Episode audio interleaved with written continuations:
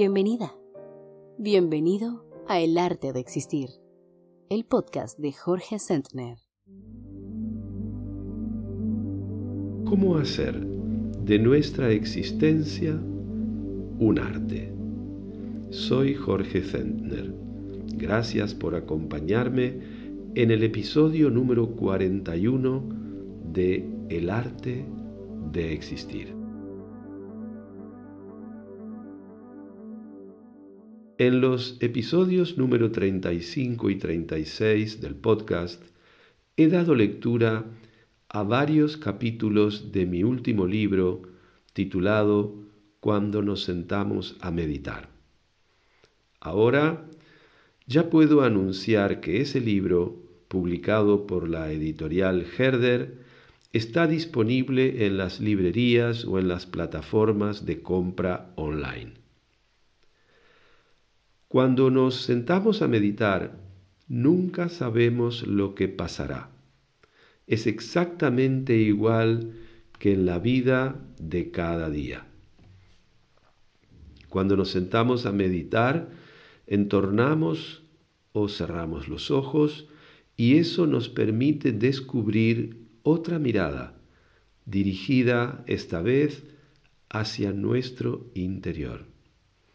En ese sentido, bien podríamos decir que meditar es simplemente estar vivo y ser consciente de estar vivo, plenamente consciente, plenamente vivo.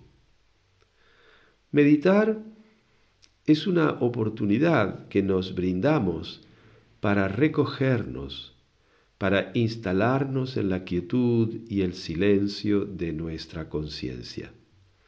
Todo ello sin aislarnos, presentes en nosotros mismos y abiertos a la presencia de los demás. Nuestra quietud interna, nuestro silencio, nuestra atención al instante presente sostienen la práctica de las otras personas. A veces, por error, se atribuye a la experiencia de esa intimidad un rostro serio, una mirada perdida en el limbo, como si nuestro interior no estuviera saturado de luz, amor y alegría, como si no fuéramos también ligereza, sonrisa y celebración. Contrariamente a lo que muchas personas creen, la meditación no es un atajo para evitar las dificultades de la existencia humana. Es una herramienta para afrontarlas, para atravesarlas y trascenderlas conscientemente.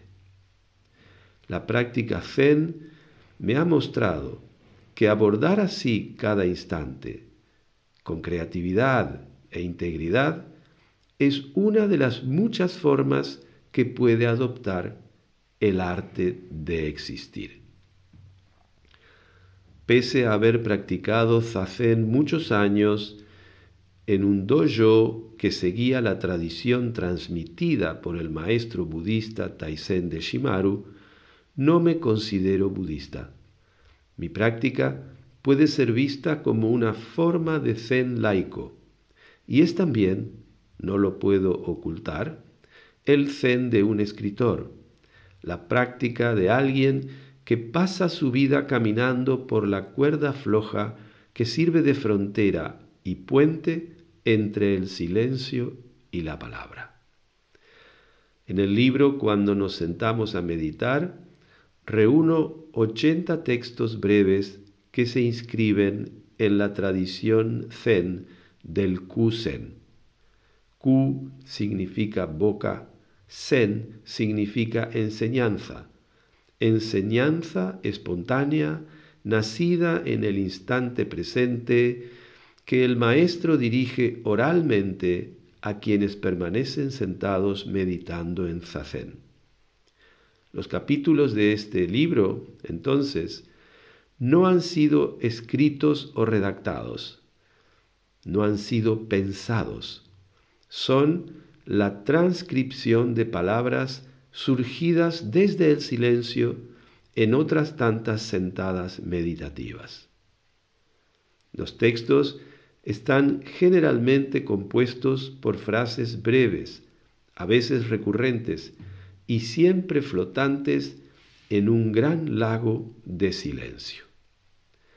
Las frases no se dirigen a la mente lógica del lector, a la mente acostumbrada a establecer categorías como bien y mal, correcto e incorrecto, sino que están dirigidas al lado más silencioso, intuitivo, lúdico y abierto a lo nuevo de cada lector.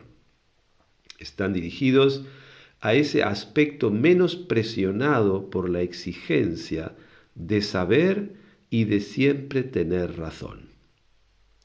Más que una comprensión intelectual, las palabras de mi nuevo libro buscan producir un impacto en el corazón del lector.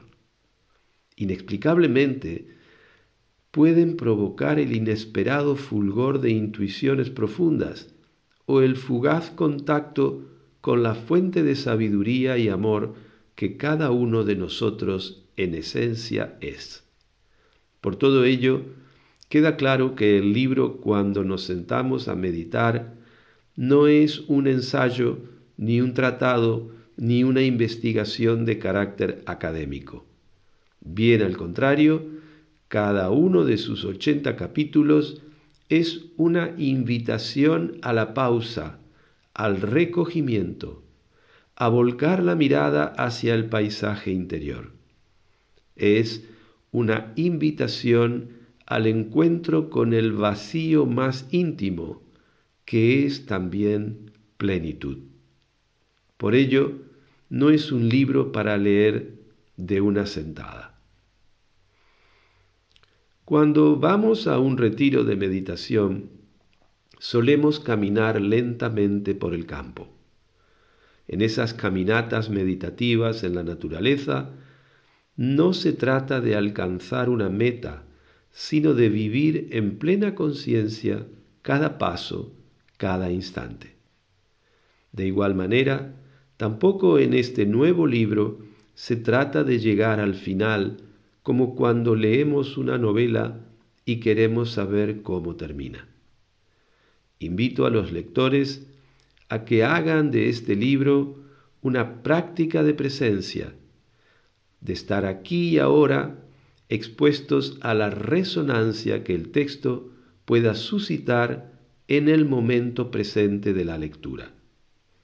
Lo que resuene con la infinita sabiduría del corazón de cada lector, lo que resuene con su verdad interior, se revelará en su conciencia y será su guía. Sugiero no leer más de un capítulo cada vez y volver a dedicar atención a un mismo capítulo cuantas veces el lector sienta la necesidad.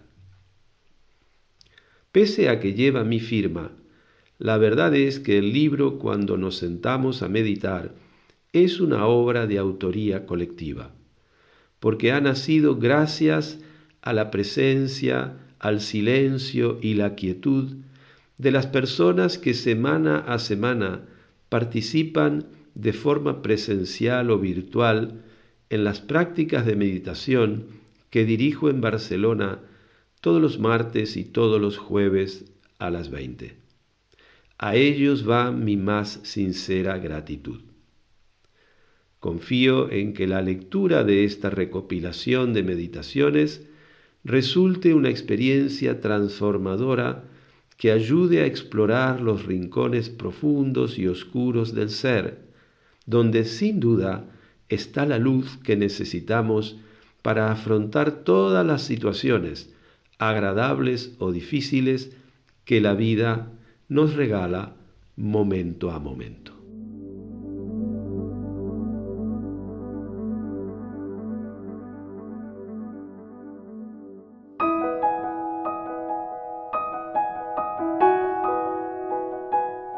Y ahora, Jorge te abre su espacio de consultor existencial.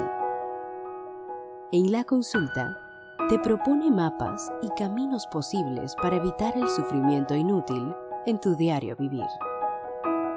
Escribe a la consulta. Comparte con generosidad tus dudas, que son las dudas de todos. Coordina y presenta David Carneiro. La primera pregunta, Jorge, nos ha mandado una persona anónima. Yo tengo éxito en mi vida personal, pero no me siento feliz. Durante años he estado metido en una actividad laboral frenética.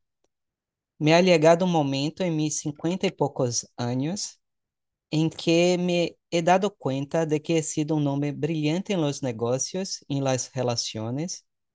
He prosperado en muchos campos, pero que no me siento feliz. Estoy siempre inquieto, a veces mal-humorado, y me vuelvo muy exigente, incluso me desperta una rabia. Y mi familia es quien acaba pagando por mi mal humor. ¿Podría decirme, Jorge, qué puedo hacer en este caso?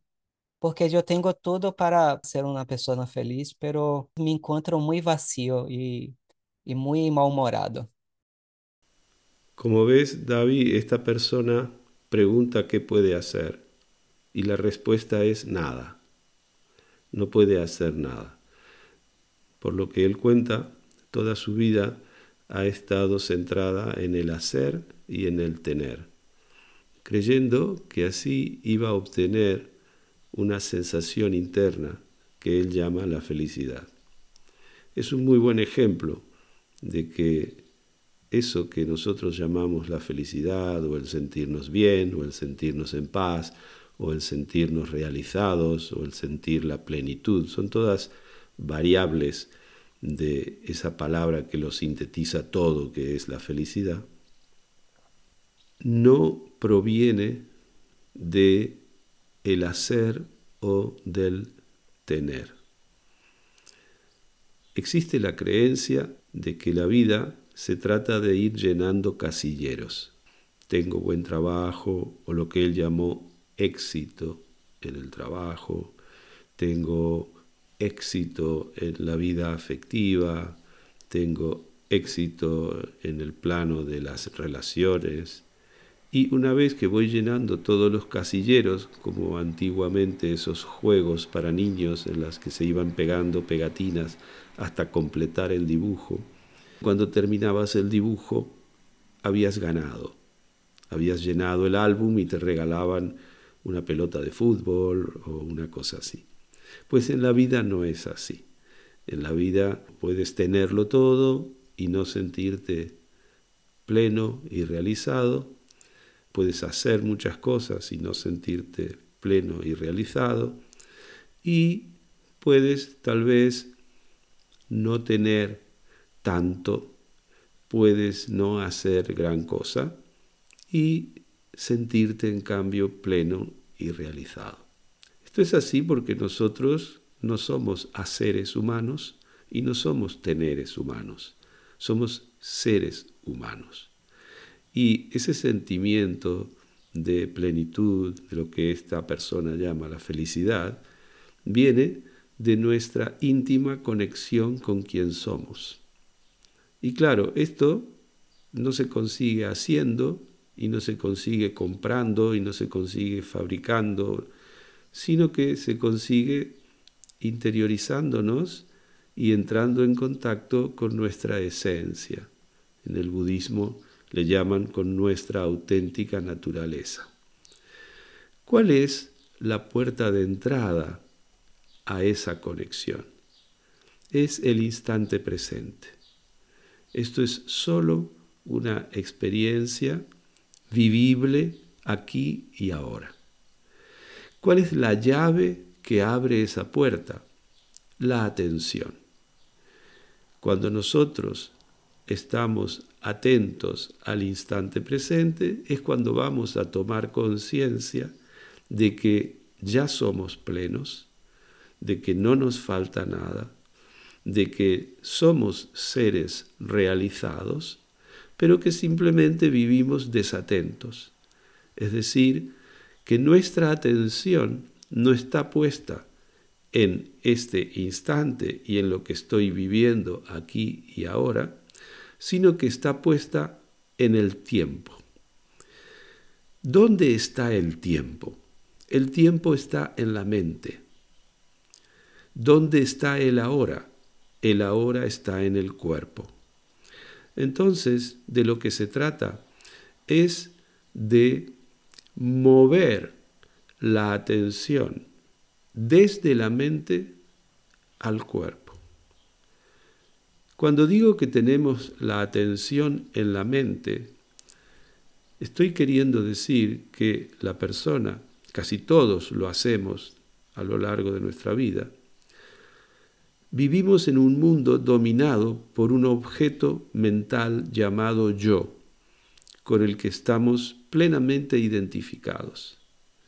No nos damos cuenta es una mecanicidad, es una inercia y estamos creyendo que estamos haciendo algo o hablando con personas, pero en realidad lo que llena nuestra pantalla interna es un yo histórico, un yo biográfico, un yo hecho de tiempo. Y ese yo hecho de tiempo está como estructurado, como si fueran ladrillitos de una casa, por creencias, deseos, recuerdos, fantasías, traumatismos, etcétera, etcétera. Vivimos creyendo ser todo eso que en realidad aquí y ahora no es. Entonces cuando hablamos de nosotros mismos, decimos partes de nuestro recorrido biográfico, hablamos de nuestra infancia, hablamos de nuestros padres, hablamos de nuestras ambiciones, hablamos de nuestras emociones, hablamos de nuestras creencias, de nuestras opiniones, hablamos de nuestras experiencias y creemos que somos todo eso. La práctica de la meditación es justamente una práctica que nos permite ir dejando caer todas esas identidades. ¿Cómo?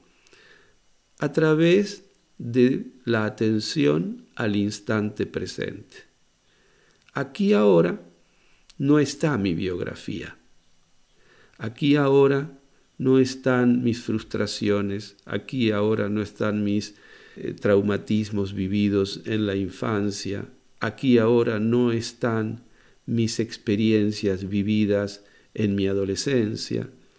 Por lo tanto, si yo quiero hablar de mí, aquí y ahora, lo único que puedo decir es yo soy. Cualquier cosa que yo añada a yo soy ya no corresponderá a quien yo soy, sino que corresponderá a ese yo histórico que es un objeto mental con el cual yo me identifico. Y nadie se puede relacionar con ese objeto mental, porque no tiene una existencia real, es una ilusión, solo está en mi mente. Por lo tanto, cuando yo me relaciono con una persona, la otra persona no ve todo eso, no me reconoce como mis experiencias pasadas, solo tiene a la persona que está enfrente. Si yo estoy hablando contigo y yo digo yo soy, yo me voy a señalar en el pecho. Si tú, a tu vez, vas a decir yo soy, tú te vas a señalar en el pecho. Es decir, que ambos estaremos señalando lo mismo en dos pechos diferentes. Y cualquier persona a la que pares en la calle y que te diga yo soy, se señalará en el pecho. Esto significa que en ese momento, cuando nosotros estamos identificados con quien realmente somos aquí y ahora, y no con un objeto mental, nos estamos reconociendo como un yo no separado todos estamos señalando lo mismo que se manifiesta en individuos diferentes. Allí, entonces, tomamos conciencia de que todo lo que es es uno. En cambio, como en el caso de esta persona que nos ha escrito, tiene la percepción de sí mismo como un yo separado. Entonces habla de sus éxitos, habla de sus logros, habla de sus experiencias, de lo que ha podido conseguir, pero no tiene ese sentimiento de felicidad, como él lo llama, y que solo lo podemos tener cuando tenemos también esa conciencia de unidad con todo lo que es. Porque sin ese sentimiento de unidad, es decir, de conexión con todo lo que es, jamás podremos sentirnos felices. De modo que ese sentirse vinculado con el todo, ese sentirse una parte de la gran figura de todo lo que es, solo lo podemos vivir en cada instante. No es algo que pueda durar, porque la duración es una ilusión de la mente. Nosotros solo somos aquí y ahora. De allí que cualquier deseo de que este sentimiento de unidad, de plenitud, de felicidad, como dice este oyente anónimo, de que todo esto dure, es en sí mismo una contradicción imposible de superar. Cuando comprendemos esto, también lo podemos aplicar al sufrimiento. El sufrimiento dura en la medida en que yo me identifico con un yo en el tiempo. Si no, el sufrimiento solo es una experiencia del instante presente. Y esa es la vía de la liberación. Cuando nosotros nos apegamos a este yo mental, a este yo hecho de tiempo, este yo al que solemos llamarlo yo psicológico, ese apego también nos apega al sufrimiento, porque quien sufre es ese yo psicológico. Con nuestra atención puesta en la mente, le damos realidad a ese yo psicológico. Si nosotros desplazamos la atención y la traemos al cuerpo, traemos la atención al presente. El cuerpo es el instrumento esencial que tenemos para actualizar nuestra conciencia. ¿Cómo lo hacemos? Lo hacemos a través de los órganos de los sentidos, porque solo podemos sentir algo en este instante. En este instante puedo sentir frío, en este instante puedo sentir dolor, en este instante puedo sentir hambre, en este instante puedo sentir fatiga, sed. Todo eso que es del presente me permite traer la atención al presente. La famosa frase del aquí y ahora es exactamente eso. Aquí es mi cuerpo, porque mi cuerpo físico está constreñido por las leyes de la física, solo puede estar aquí. Y el ahora es lo que yo siento en el cuerpo, en este instante, aquí y ahora, mi cuerpo y lo que siento en el cuerpo. Esta actualización constante de un eterno presente, de estar siempre atendiendo a lo que la vida me trae en el instante presente. Esto es lo que llamamos nosotros cultivar nuestra calidad de presencia. Cuando nosotros estamos presentes, todo nuestro potencial de ser está presente. Por ello nos volvemos más eficaces en la vida. Cuando estamos menos presentes, estamos normalmente en el pasado. Y el pasado para nosotros es la infancia. Y lógicamente, un niño con sus limitaciones, porque no ha crecido, porque no se ha desarrollado todavía, no está capacitado para dar respuesta a las necesidades que debe afrontar un adulto. Y de allí es que nos venga esta sensación de no puedo. Hay ciertas cosas que no puedo, me siento incapaz. Estar en el mundo muchas veces nos parece una empresa imposible de sobrellevar. Este sentimiento de imposibilidad de estar en el mundo viene de no estar presente. Cuando nosotros traemos la atención al presente, empezamos a sentir nuestra plenitud y por lo tanto nuestra plena capacidad de vivir las situaciones que la vida nos presenta. Consideremos que al fin y al cabo las dificultades que se presentan en la vida son dificultades propias del género humano. No hay nada no humano que podamos vivir. Y por lo tanto, aunque no sean todas agradables, estamos preparados para atravesarlas. Jorge, muy interesante eso que has dicho sobre el cuerpo ser el ancla, ¿no? Para adentrarnos en el momento presente, para actualizarmos la conciencia del momento presente. Es la atención la que se ancla en el cuerpo. Okay. El, el cuerpo siempre está aquí, Sí. Pero es nuestra atención la que se desconecta. Para percebermos e para darnos, darnos.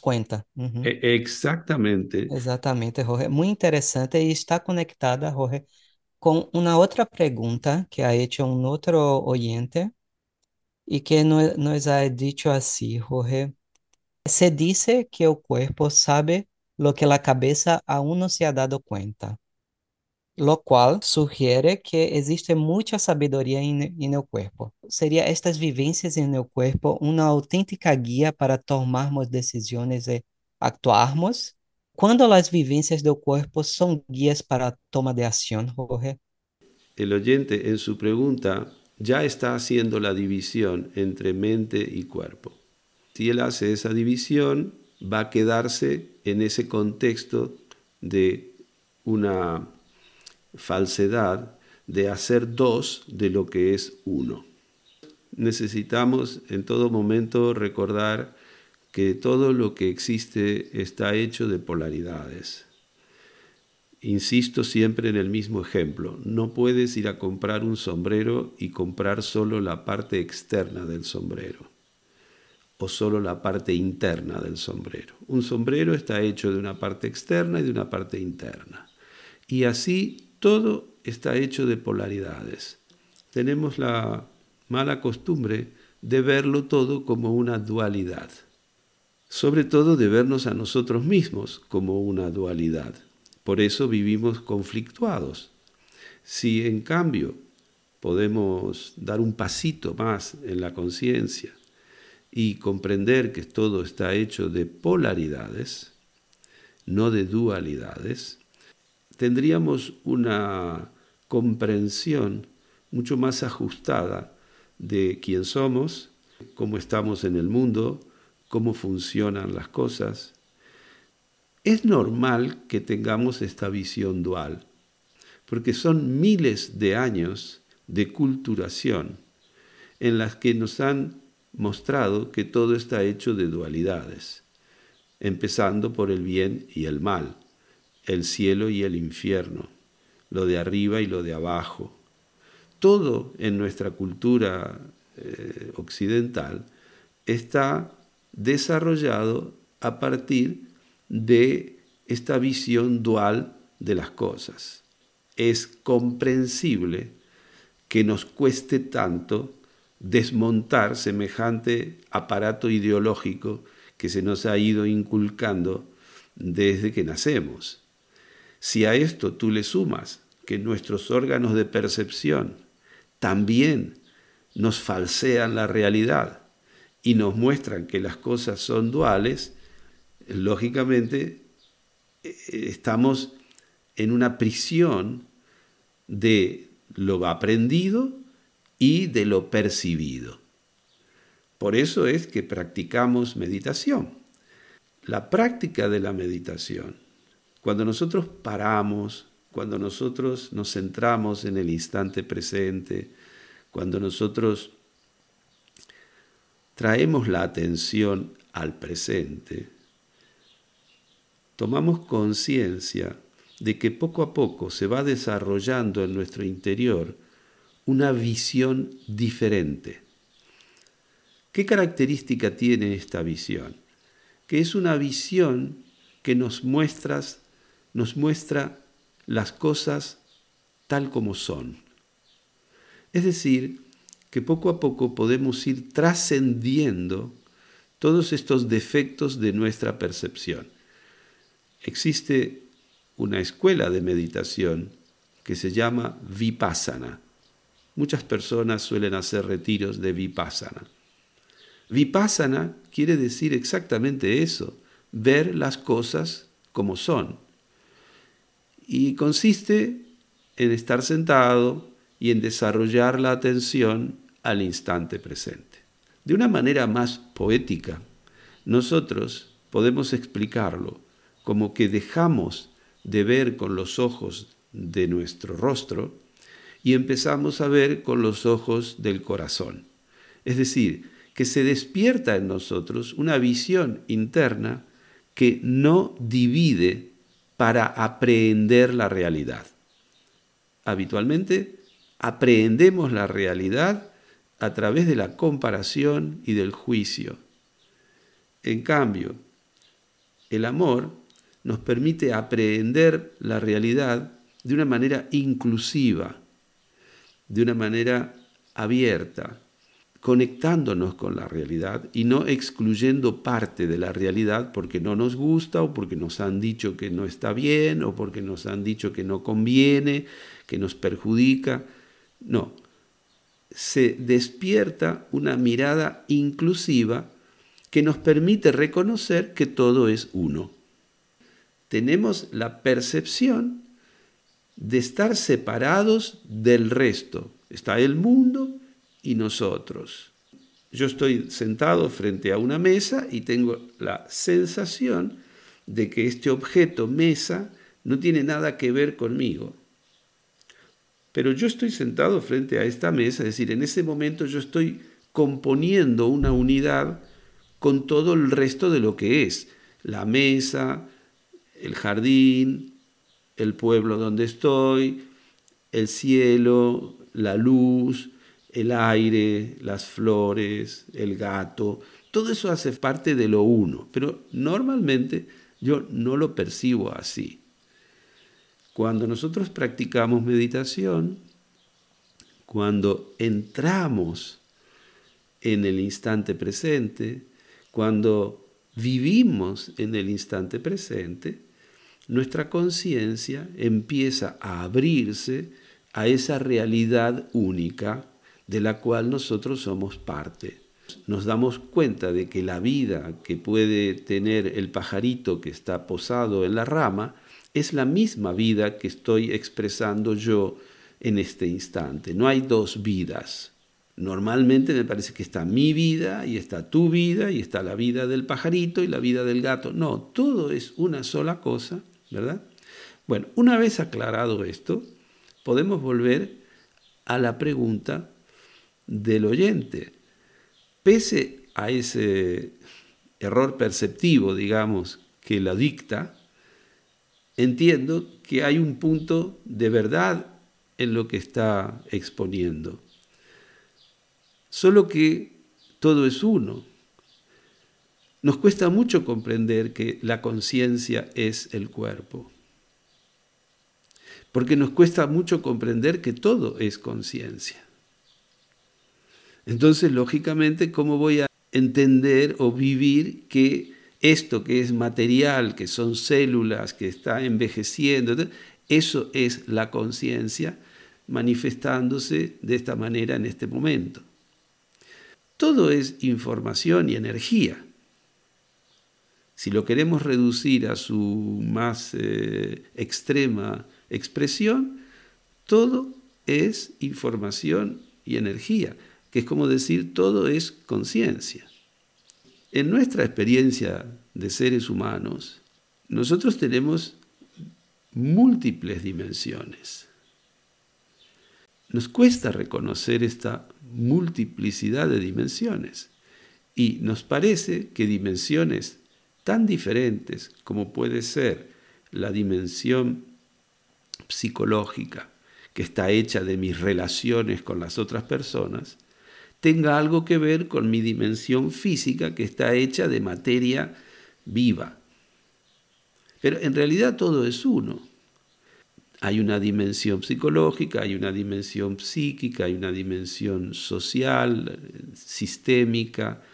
Nuestra conciencia es muy variada. El abanico de posibilidades de conciencia a lo largo del día es increíble. Nosotros estamos en algún momento dormidos, en otro momento estamos despiertos, en otros momentos estamos fatigados y entonces nuestra conciencia baja, en otro momento tal vez nos tomamos un café y estamos con otro estado de conciencia. Y te podría decir infinitos estados de conciencia por los que vamos transitando, porque yo no puedo tener la misma conciencia cuando hay algo que me duele en la muela que cuando me siento totalmente relajado, satisfecho. No soy la misma persona cuando tengo hambre que cuando estoy satisfecho y saciado.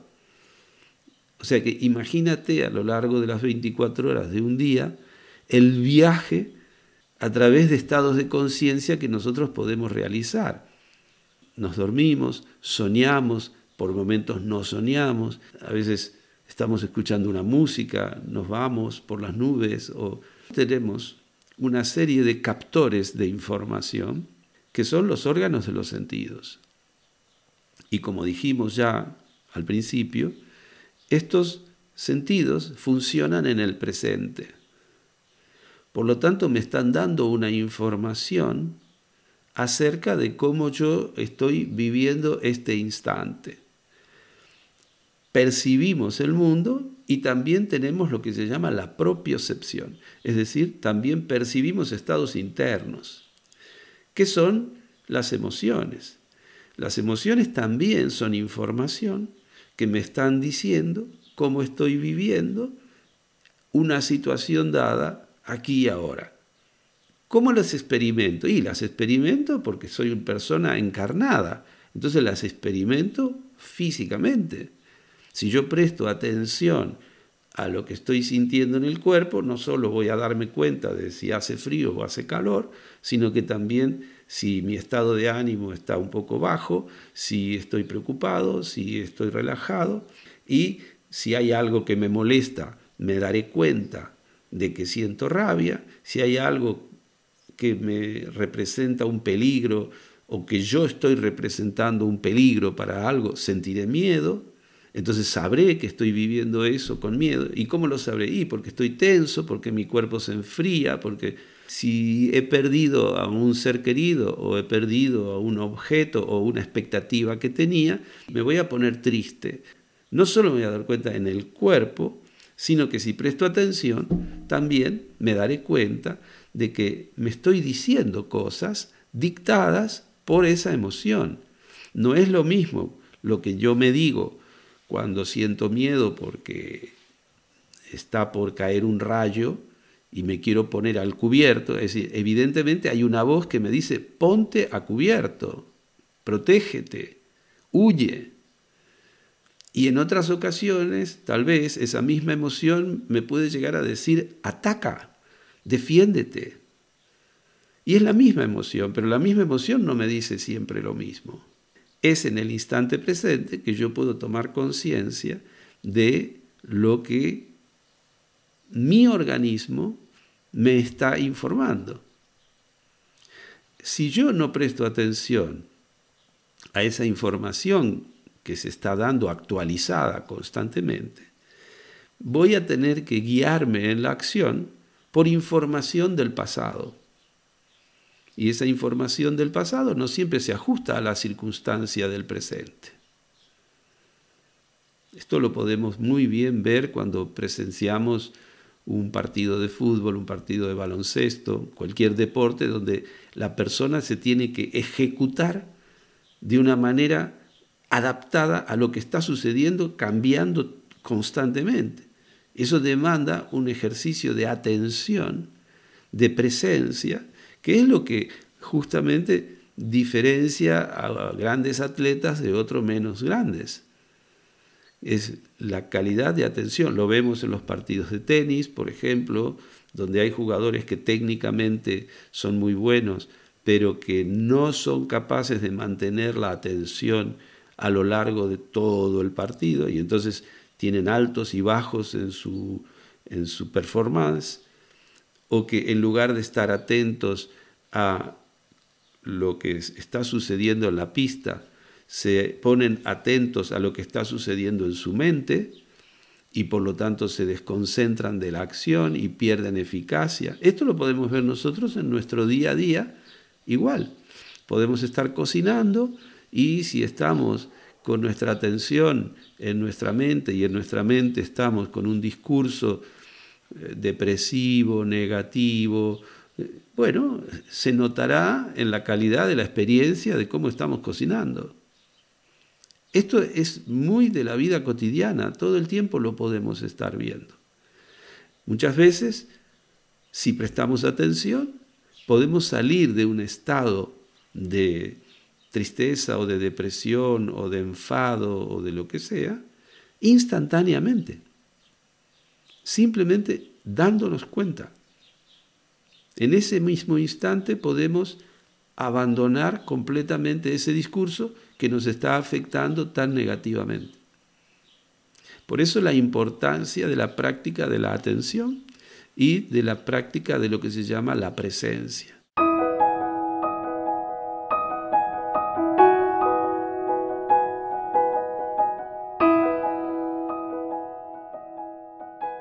Tenemos también una otra pregunta que nos ha enviado un oyente llamado Manu.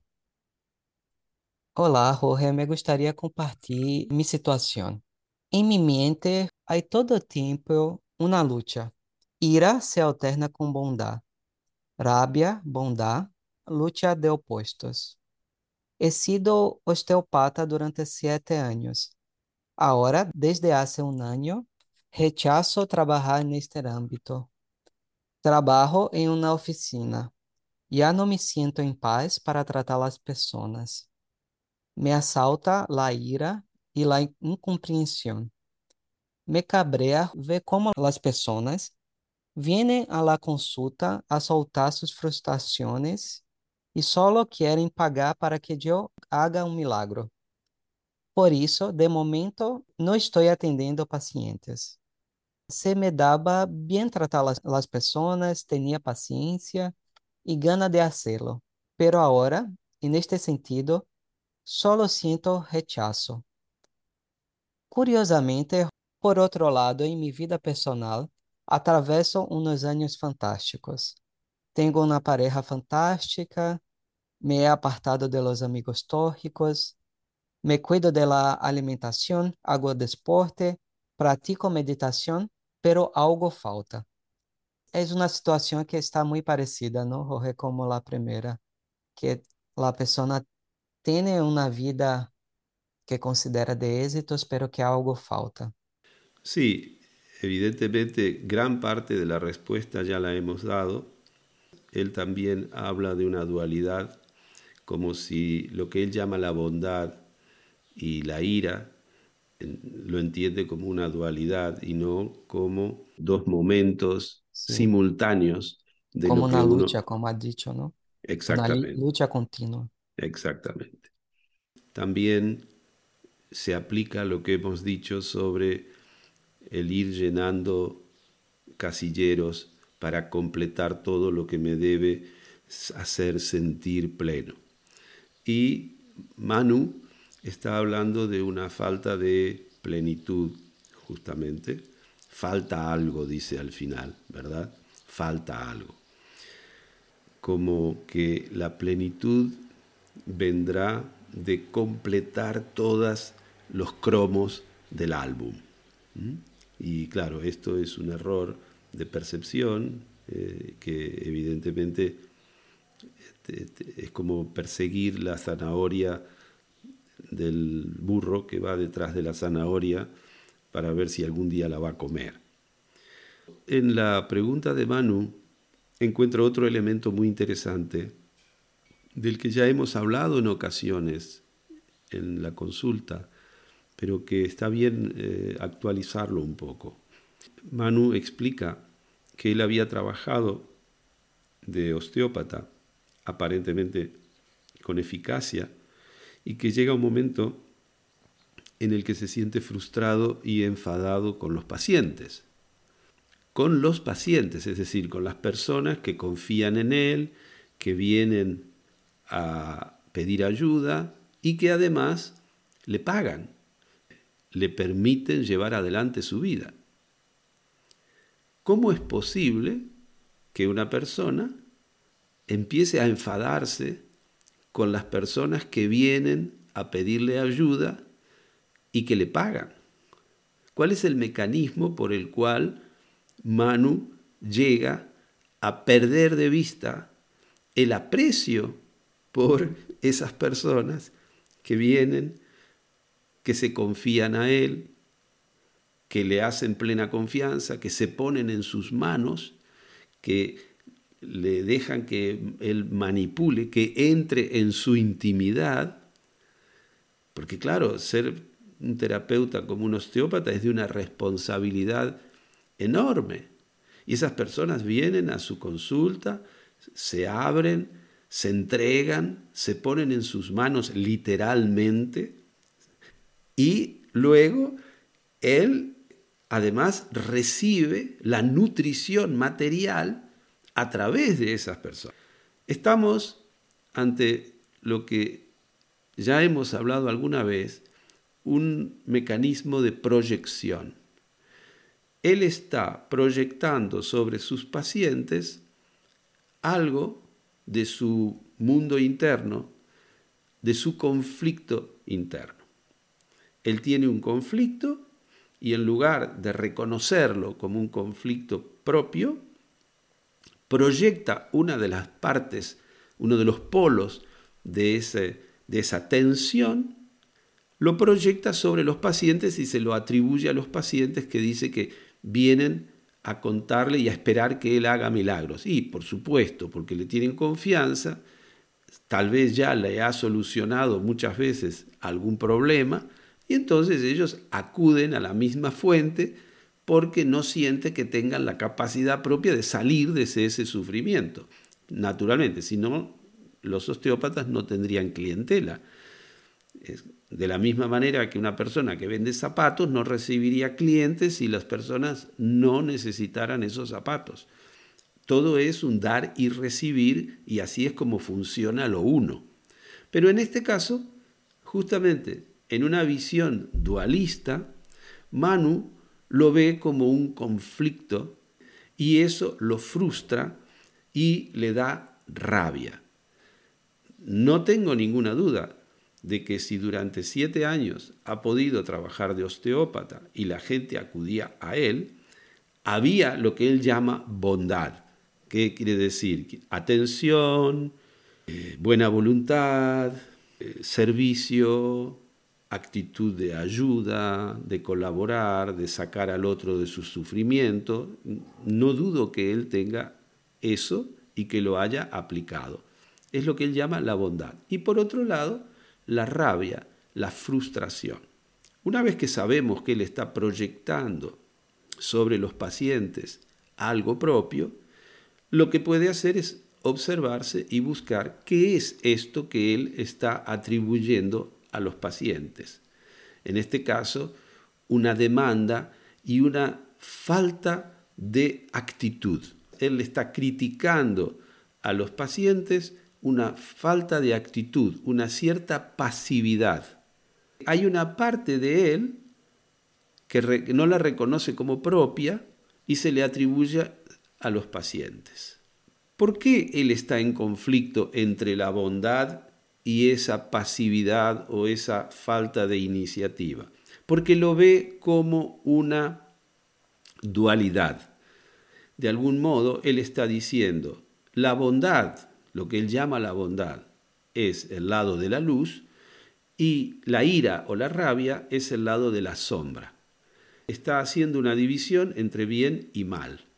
lógicamente, nunca va a querer identificarse con la parte del mal. Todo el mundo quiere estar de la parte del bien. Pero su conflicto está en que ve el mal en él. Y mal lo digo entre comillas, porque ya sabemos que estamos hablando de una divisoria falsa.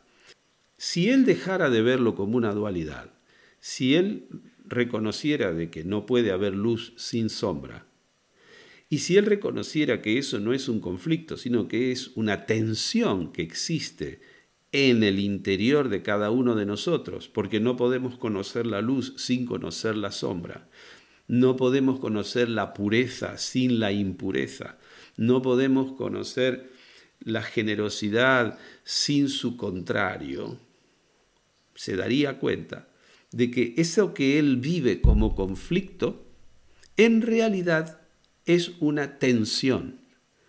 Y que si nosotros vamos sumando todas las tensiones que nos producen, la ingente cantidad de polaridades que nos constituyen, es decir, nuestro deseo de sociabilización con nuestro deseo de individuación, mi deseo de eh, estar en la naturaleza con mi deseo de estar en la ciudad, mi deseo de estar solo con mi deseo de estar en compañía, mi manera de ser introvertida con mi manera de ser extrovertido. Son polaridades que van generando tensión en nosotros. Y justamente esa tensión es nuestra fuerza vital. Si nosotros la dejamos de ver como algo conflictivo, sino que vemos simplemente que hay una tensión y lo reconocemos como una fuerza vital, entonces podremos situarnos en el lugar de la gestión de esa fuerza vital. Se llama una vida consciente y responsable. En tanto que si no, caemos o bien en la culpabilización, como en cierta parte expresa Manu, o en la victimización, como también expresa respecto de sus pacientes. No se está haciendo cargo de sus tensiones internas, que son perfectamente sanas y naturales.